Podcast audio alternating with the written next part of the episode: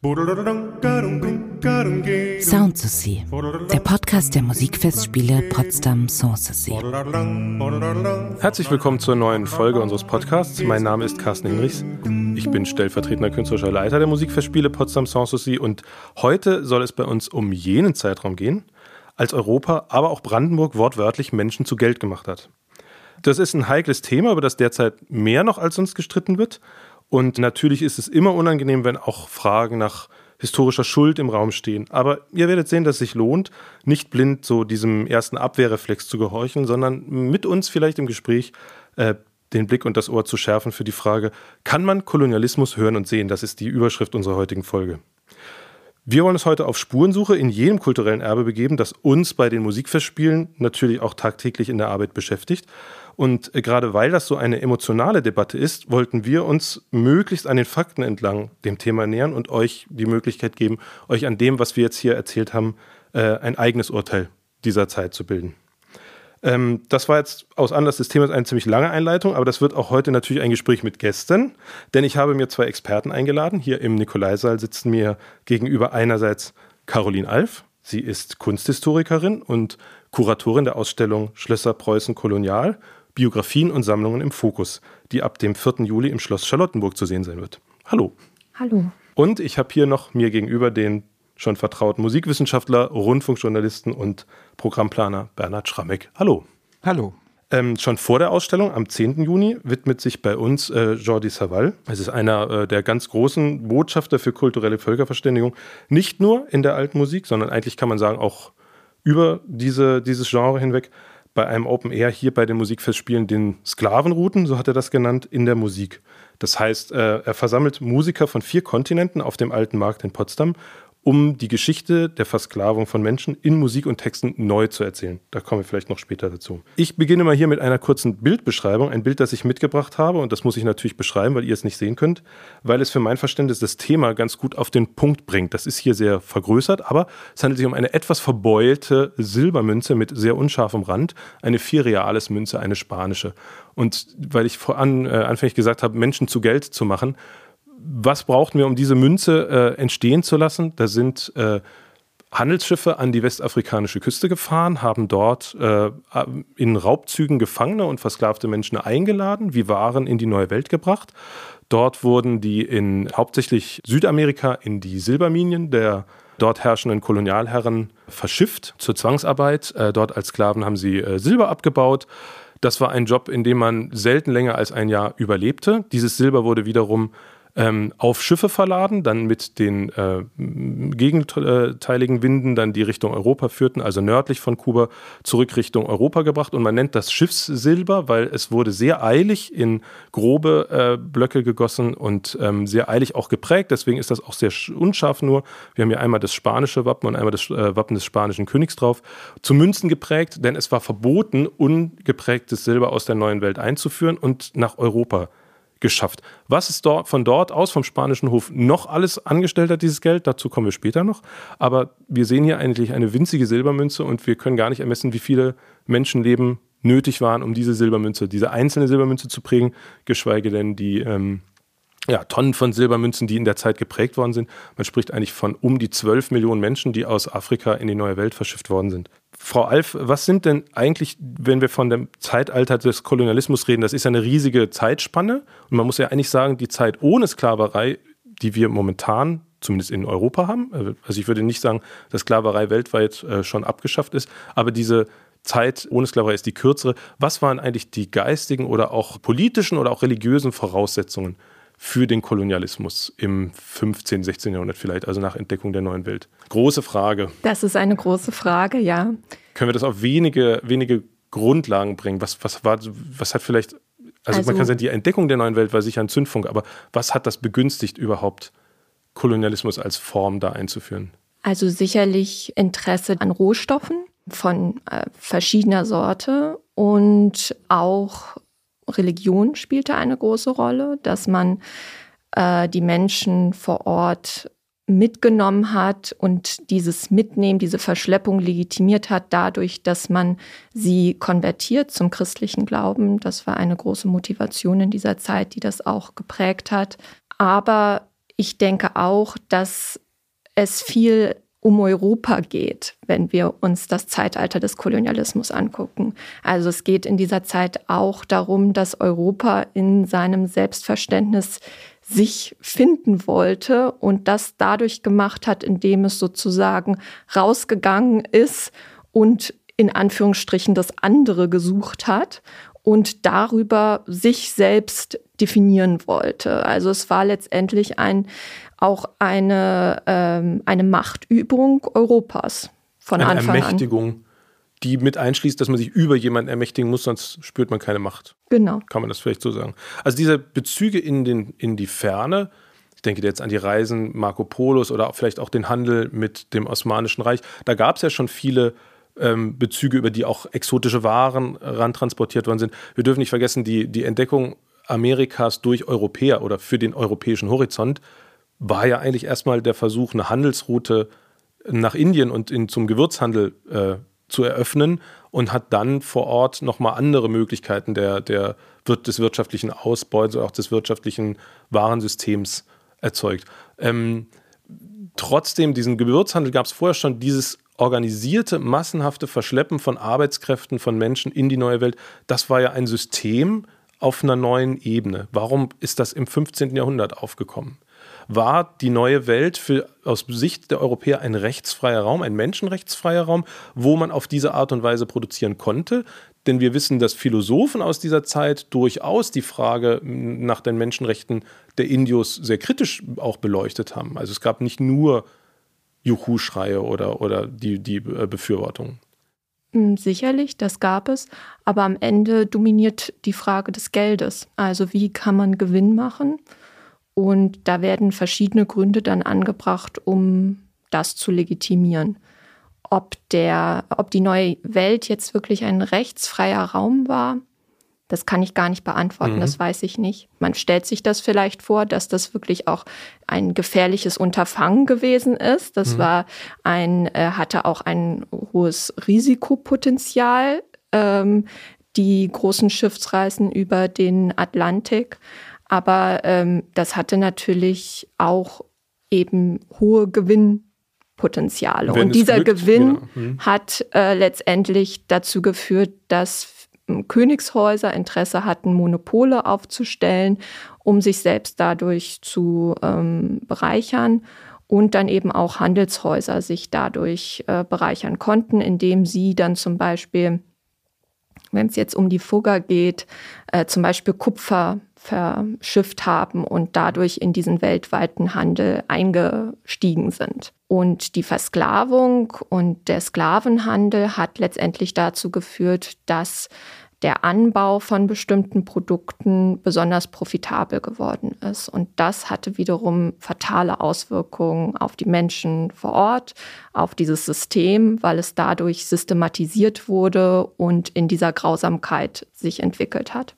Während auf der anderen Seite die Ureinwohner dieser, dieser Region, also das, was wir noch heute wissen, die, äh, Taino zum Beispiel im mittelamerikanischen Gebiet eigentlich ausgerottet worden sind. Es fand also eigentlich eine komplette Um- Änderung dieser Welt sowohl im geografisch-botanischen als auch im, im, im äh, soziologischen, also im anthropologischen Sinne statt. Es wurde sozusagen komplett entvölkert, neu besiedelt, umgestaltet, anders bepflanzt. Also es ist eigentlich ein unglaublicher Eingriff in diese, in diese ganze Region gewesen, auf den, äh, für, um diese Plantagen zu erzeugen. Ähm, also eigentlich eine Art, böse gesagt, wirtschaftlicher Spielwiese, um, um möglichst große Profite äh, zu erwirtschaften. So würde ich das einschätzen, ja. Welche Rolle spielt denn Kolonialismus in Brandenburg? Mir ist auch wichtig, nochmal einen Blick drauf zu werfen. Ist das ein, ein Thema, dem wir uns sozusagen bequem in der sicheren Position des Unbeteiligten nähern können? Das äh, ist nicht der Fall, sondern worin liegt der, der Bezug zu Brandenburg? Welche Rolle spielt Kolonialismus konkret hier in Brandenburg-Preußen? Also ich glaube, das haben wir zu lange getan. Wir haben zu lange behauptet, dass wir damit nichts zu tun haben. Ähm, es ist so, dass die Brandenburger schon ab 1682 dann eine äh, brandenburgische afrikanische Kompanie gegründet hat. Also der Kurfürst Friedrich Wilhelm hat diese Kompanie gegründet und ist dann auch eben mit Schiffen an die westafrikanische Küste. Sein Handlanger war Otto Friedrich von der Gröben, der dort ein Fort ähm, gegründet hat und gebaut hat, das eben dort einerseits ähm, Machtausübung, lokale Machtausübung sichern sollte, also dass man äh, dort die Menschen vor Ort unterdrücken konnte und kontrollieren konnte und andererseits auch gegen andere Kolonialmächte sich äh, behaupten konnte. Ähm, dieses Fort hieß äh, oder wurde dann Großfriedrichsburg genannt, nach dem sogenannten großen Kurfürsten Friedrich Wilhelm. Und ähm, was weniger bekannt ist, ist, dass es noch weitere Stützpunkte vor Ort gab. Also sie haben einen recht langen Küstenstreifen ähm, ungefähr zwischen 1682 und 1717 kontrolliert. Mhm. Durch diese Fore und verschiedene Logen waren die, äh, ja. wurden die genannt. Ähm, das waren äh, nicht ganz Festungen, aber doch Stützpunkte, wo man eben aus äh, das Land kontrollieren mhm. konnte. Das gibt es bis heute noch, das Vor, das steht noch? Ich habe äh, also mir Fotos auch angeguckt, das kann man tatsächlich noch äh, besichtigen äh, vor Ort. Ähm, das ist später von den Holländern übernommen worden. Es ist regelrecht verkauft worden, weil sich diese Unternehmung wirtschaftlich nicht gelohnt hat. Also der, der große Kurfürst, soweit ich weiß, hat das Unternehmen irgendwann mal für bankrott erklärt, weil die Ausgaben für die Unterhaltung, die Soldaten vor Ort, die Einnahmen überstiegen schlichtweg. Also es war so, dass der große Kurfürst, der ist ja 1688 gestorben. Ah, es war sein Nachfolger. Und ja, sein genau, Nachfolger, stimmt, ja. also es war von Anfang an, hatte das Unternehmen Geldprobleme, mhm. hat aber trotzdem, und das muss man auf jeden Fall sagen, wirtschaftlich vom Versklavungshandel profitiert. Also innerhalb dieser 30 Jahre wurden mindestens 20.000 Menschen verschleppt. Mhm. Genaue Zahlen weiß man nicht, aber das ist so das, was man nachweisen kann. Aber die Schätzungen gehen so zwischen 20 und 30.000 Menschen. Sein Nachfolger hat das dann zu äh, einem ähm, Art äh, Monopol für sich, für das äh, Herrscherhaus erklärt. Also vorher war es auch eine Aktiengesellschaft, die von mhm. verschiedenen Besitzern auch, wo eben Geld äh, reingepumpt wurde. Und er hat das dann übernommen und hat dann auch einen Stützpunkt äh, in der Karibik gegründet und dann äh, die Kompanie umbenannt auf Brandenburgische Afrikanische Amerikanische Kompanie. Und dann haben sie eben ganz aktiv auch an diesem äh, transatlantischen Versklavungshandel partizipiert. Ähm, wann endet das, das erste brandenburgische äh, Engagement im Kolonialismus. Wir haben es, glaube ich, gerade schon gesagt. 1717. 1717. Und dann gibt es nochmal ein zweites Kapitel, das wir jetzt nicht so in die Tiefe äh, beleuchten können. Das ist eigentlich das Zeitalter des Kolonialismus nochmal in Europa. Da, da reden wir vom 19. Jahrhundert. Also eigentlich die Großmächte in der Aufteilung der Welt jenseits Europas aus wirtschaftlichen Interessen und um Einflusssphären zu bilden, ähm, Ländereien zu haben, bis hin zu auch Privatbesitzung wie äh, König Leopold von Belgien, der, der den Kongo als wirklich Privatdomäne für sich, wie man sagen muss, mit am brutalsten überhaupt äh, ausgebeutet hat. Also das heißt, dass dieses Zeitalter, darum geht es jetzt heute nicht, aber das muss man immer im Blick behalten. Kolonialismus hat so mehrere Wellen und der eigentliche Kolonialismus oder sagen wir mal, das, das Zeitalter des Kolonialismus, da reden wir häufig von diesen äh, Großmächten, die dann im 19. Jahrhundert die Welt komplett aufgeteilt haben.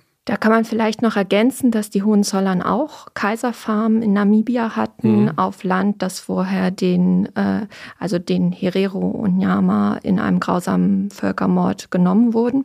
Und sie hatten das auch noch nach dem Ersten Weltkrieg, also sie haben mhm. das Land behalten.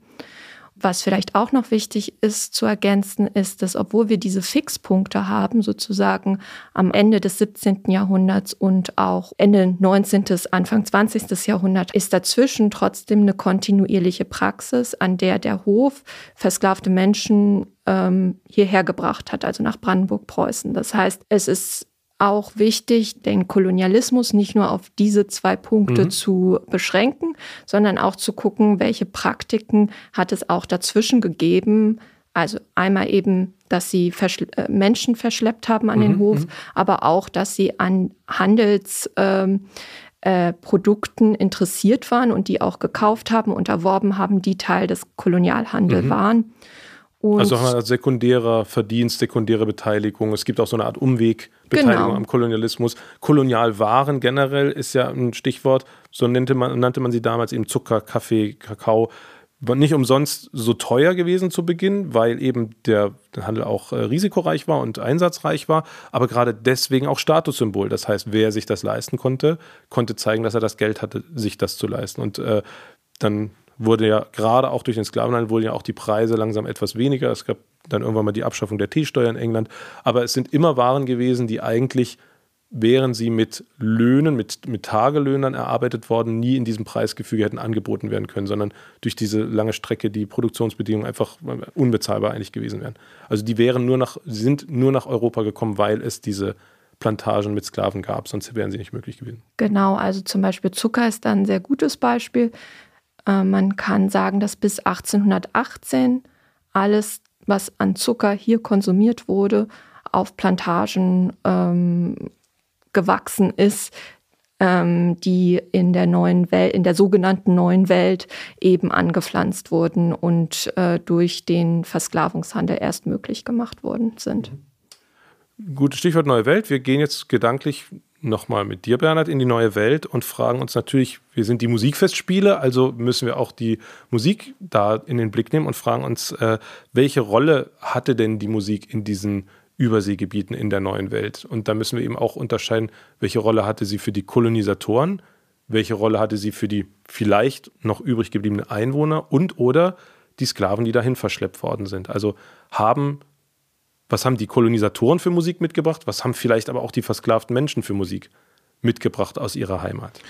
Ja, da reden wir ja von ganz anderen Verhältnissen und ähm, Möglichkeiten, die diese beiden genannten Gruppen gehabt haben, um Musik mitzubringen. Also wenn du als Eroberer kommst, äh, dann kannst du gleich eine Hofkapelle mitbringen, aber wenn du als Sklave kommst, hast du nichts. Insofern, also das, was du im Kopf hast deswegen ist das schon von Anfang an ein großes Ungleichgewicht, was dort herrscht. Und wenn man die Musikkultur jetzt im 16. Jahrhundert und im 17. Jahrhundert in Lateinamerika sich anschaut, in diesen eroberten Gebieten, dann ist das ziemlich ernüchternd. Natürlich Hochkultur, Musik, aber es ist die Musik der Eroberer in erster Linie, die uns überliefert ist zumindest. Und wir müssen ja von den Quellen ausgeben, die wir heute haben. Denn man hat dort sofort nach der Eroberung der ersten Gebiete, also schon Anfang des 16. Jahrhunderts, versucht mit dem Bau von Kathedralen und Kirchen die Religion, eben die christliche Religion dort einzuführen.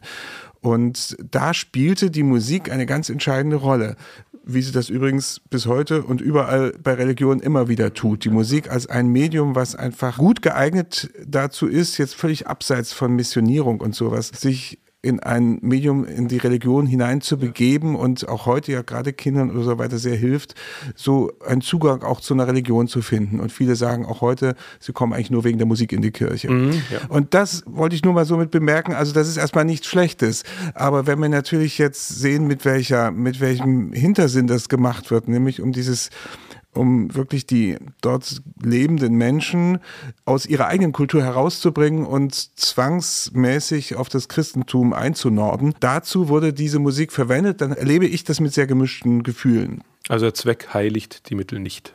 Das würde ich auch so, so sagen. Und wir haben eben ganz klar diese, diese Teilung der Erobererkaste, sage ich mal jetzt, die also immer aus Spanien oder Portugal kommt. Das sind dann auch die Chefmusiker, die also den Ton angeben, die das Repertoire bestimmen. Und ich rede jetzt erstmal nur von geistlicher oder liturgischer Musik, die auch ihre Kapellen zum Teil mitbringen dürfen, ihre Kapellmusiker. Und die Einheimischen dürfen allenfalls im Chor singen oder dann mal Instrumente mitspielen. Aber wir haben erst wirklich im frühen 18. Jahrhundert Kapellmeister so in Führungspositionen, die auch dort geboren sind. Wiederum, das sind aber dann meist wieder Nachfahren von Eroberern. Das war natürlich attraktiv, wenn man so ein bisschen abenteuerlustig war. Die Musiker haben fast immer die gleichen, also die Chefmusiker, immer die gleichen Biografien. Geboren in Spanien, ausgebildet an einer dieser großen, tollen Kathedralen in Malaga oder oder in Sevilla oder sowas. Und dann hatten sie dort meist einen kleinen Posten, sind aber dann angefragt worden, willst du nicht mal in der neuen Welt versuchen, sind ähm, rübergefahren und haben dort auch gleich meist eine Chefposition mhm. bekommen. Also es wurde dann auch Musik gedruckt, relativ schnell. Also schon Mitte des 16. Jahrhunderts gibt es die ersten Musikdrucke mit aber rein europäischer Musik, dann in Mexiko zum Beispiel.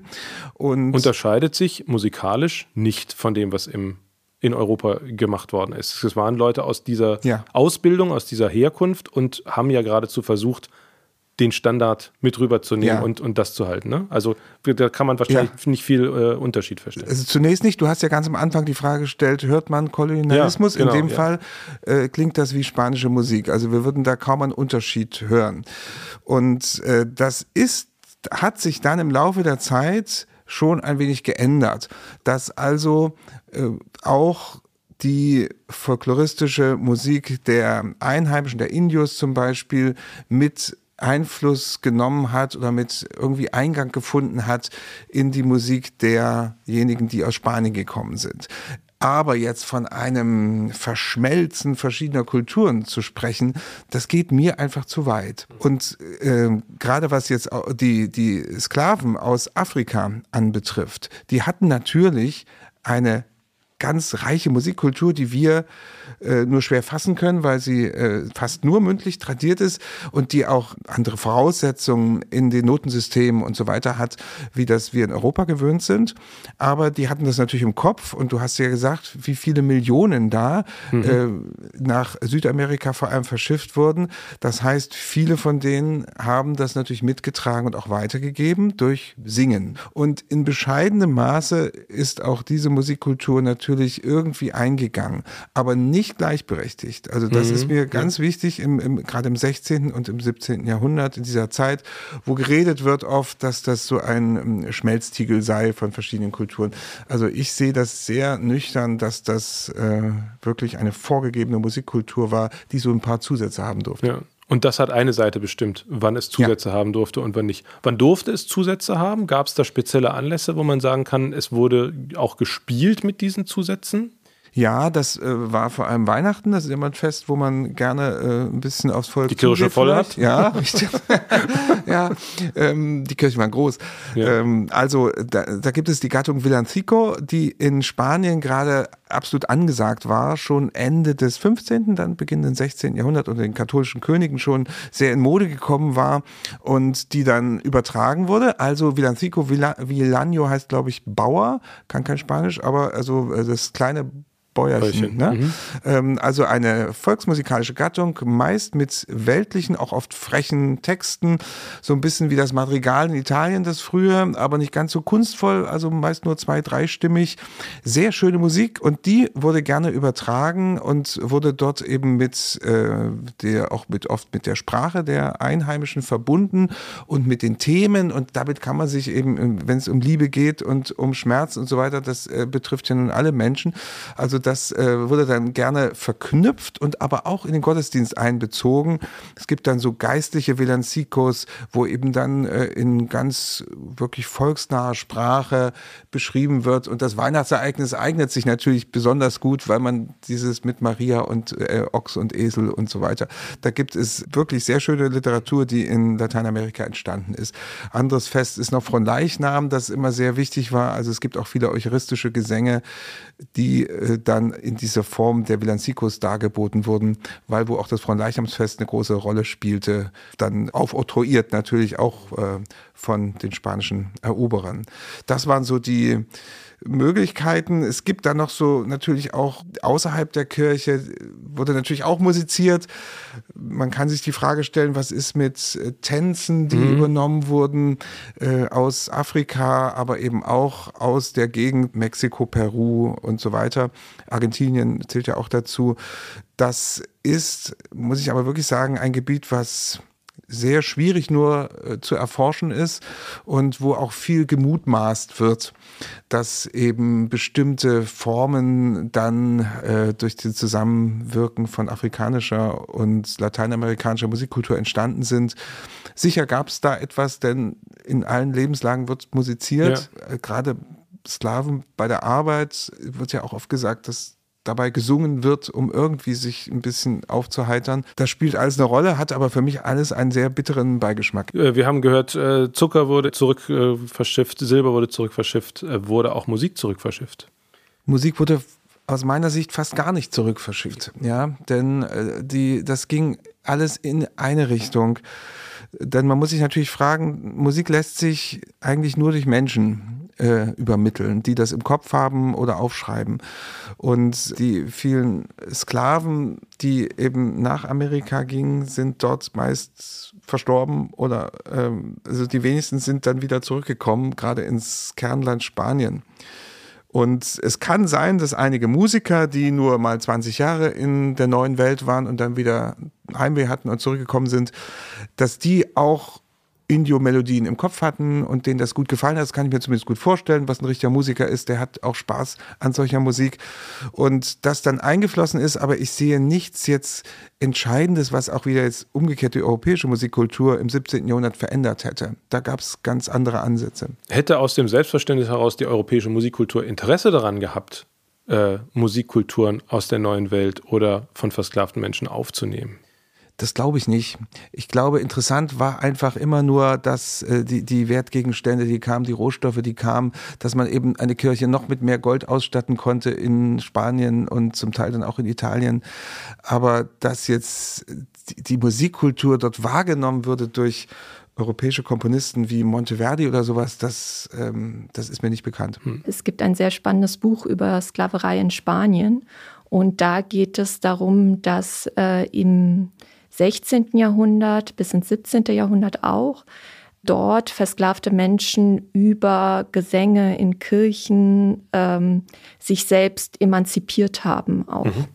Und dann wurde das auch weiter organisiert in, ich glaube, es waren sogar Gilden, die dann durch die organisiert wurden, die dann frei waren. Also die, mhm. ähm, es war dann schon so, dass versklavte Menschen, die nach äh, Spanien gekommen sind, nach einer Weile in einer Generation zum Beispiel dann auch die Freiheit erlangten und die ähm, gründeten dann Gilden, die dann auch äh, Musik kultivierten und dann eben auch Gesänge zu, wie Herr Schrammeck ja auch sagt, in ähm, in diesen Umzügen, in Fronleichnamsprozessionen, damals hieß es dann Corpus Christi-Prozession äh, oder auch zu Weihnachten, dann die ges äh, ge gesungen haben. Und da ging es oft äh, um das Bild, ich bin schwarz, aber Mensch. Also, mhm. dass sie das in ihre Lieder reingebaut haben. Und das finde ich ein, fand ich einen sehr spannenden Aspekt, als ich das gelesen hatte. Mhm. mhm. Ich wette, da ist ja. auch äh, Bernhard interessiert ja, an der sehr. Info. Ja, also wir machen einen kleinen Informationsaustausch auch zu dem Buch. Das würde mich auch sehr interessieren.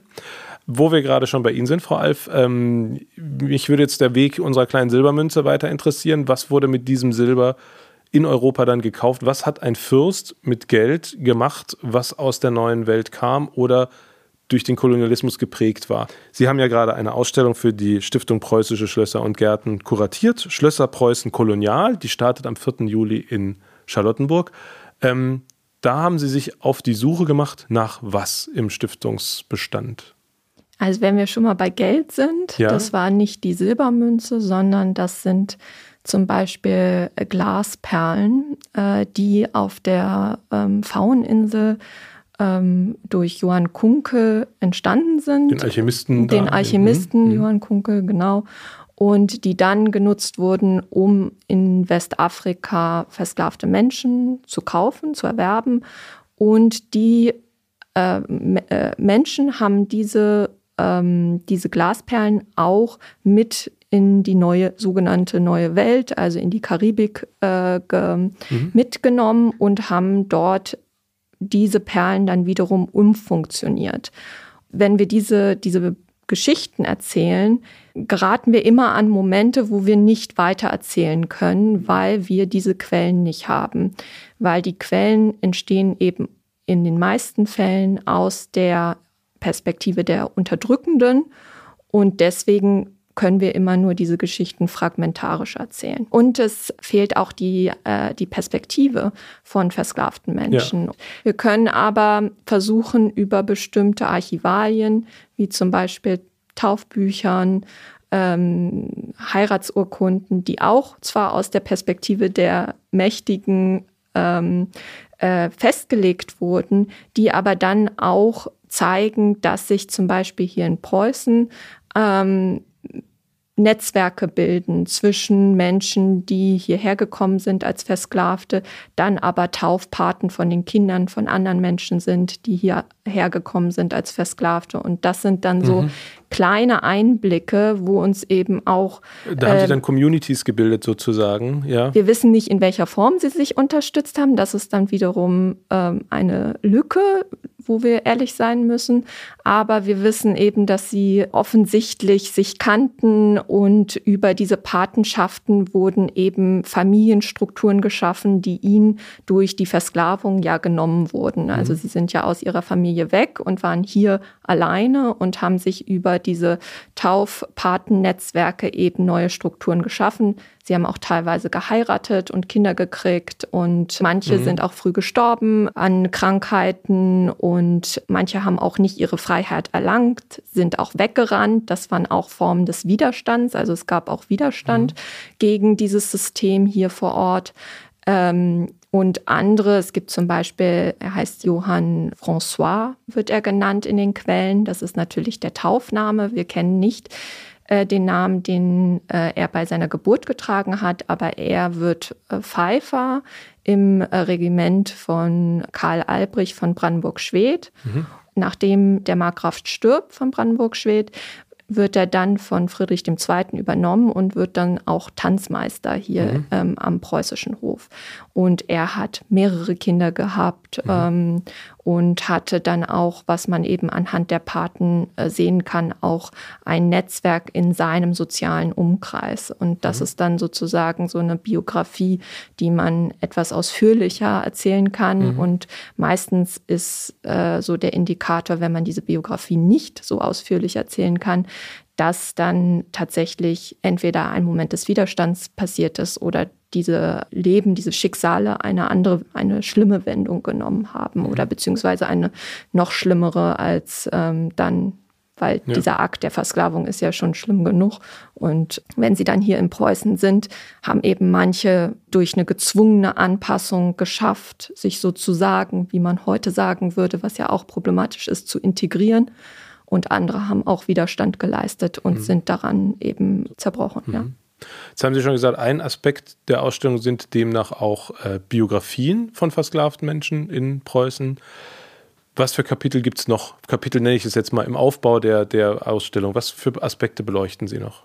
Also Kapitel ist ganz richtig. Wir erzählen keine chronologische mhm. ähm, Erzählung. Das war auch uns ganz wichtig, weil wir so viele Lücken haben, dass man immer bestimmte Schlaglichter auf Objekte, auf Gemälde, auf Biografien ähm, lenken kann. Wir erzählen auch von Materialien, die über den Kolonialhandel hierher gebracht worden sind. Ähm, wir wollen auch erzählen, wie bestimmte rassistische Stereotype weiter fortleben, also wie sie schon seit sehr, sehr langer Zeit existieren und bis heute eigentlich immer noch auch äh, zu finden sind.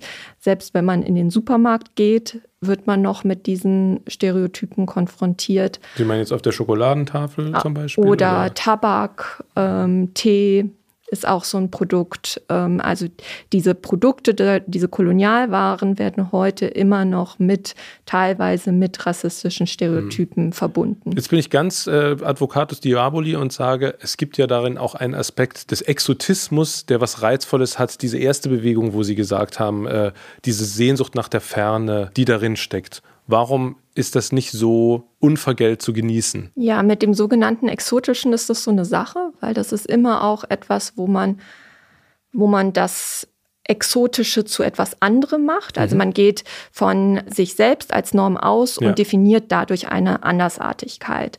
Und das kann halt sehr schnell auch zu rassistischen Strukturen führen. Und ein anderer Aspekt von exotischen Sachen sind auch, dass sie immer eine Begehrlichkeit schaffen, die dann wiederum einen äh, Wunsch nach Profit, nach diesen Produkten mhm.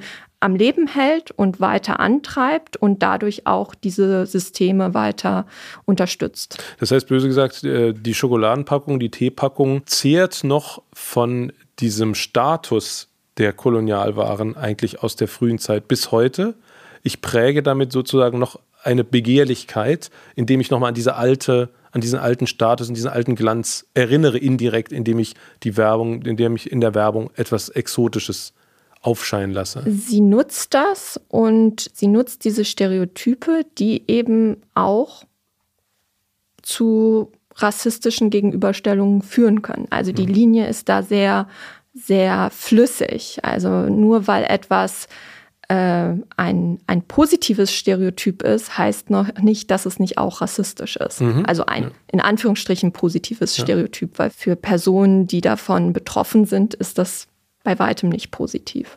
Jetzt stelle ich mir vor, ähm, Sie könnten das Archiv der Stiftung Preußische Schlösser und Gärten durchgehen und könnten sagen, alles, was Spuren des Kolonialismus trägt, sortieren wir aus in einen Giftschrank und schließen es weg, hätte aber den Effekt, dass man ja nichts daran lernen kann.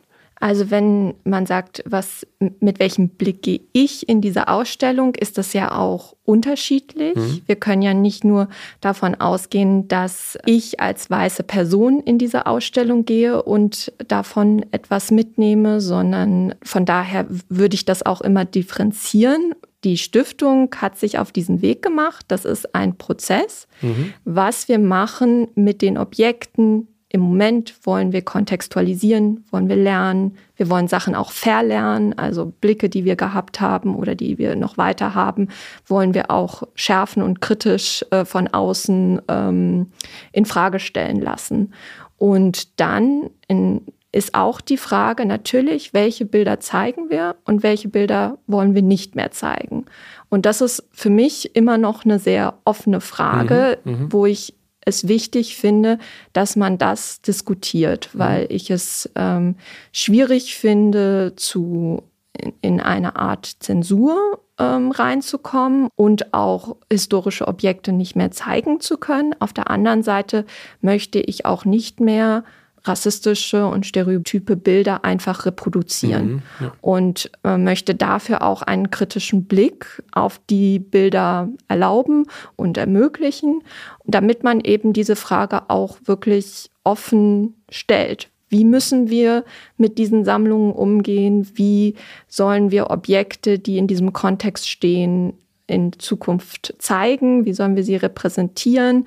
Da ist sicherlich für die Stiftung auch nochmal eine komplexere Fragestellung dran, dadurch, dass es ja historische Umgebungen sind. Also es ist ja nicht nur das Objekt im Museum, mhm, ja, das mal gezeigt wird, sondern es ist wirklich die Raumkunst, die gezeigt wird und die stellt das natürlich immer in einen bestimmten historisierenden Kontext, mhm.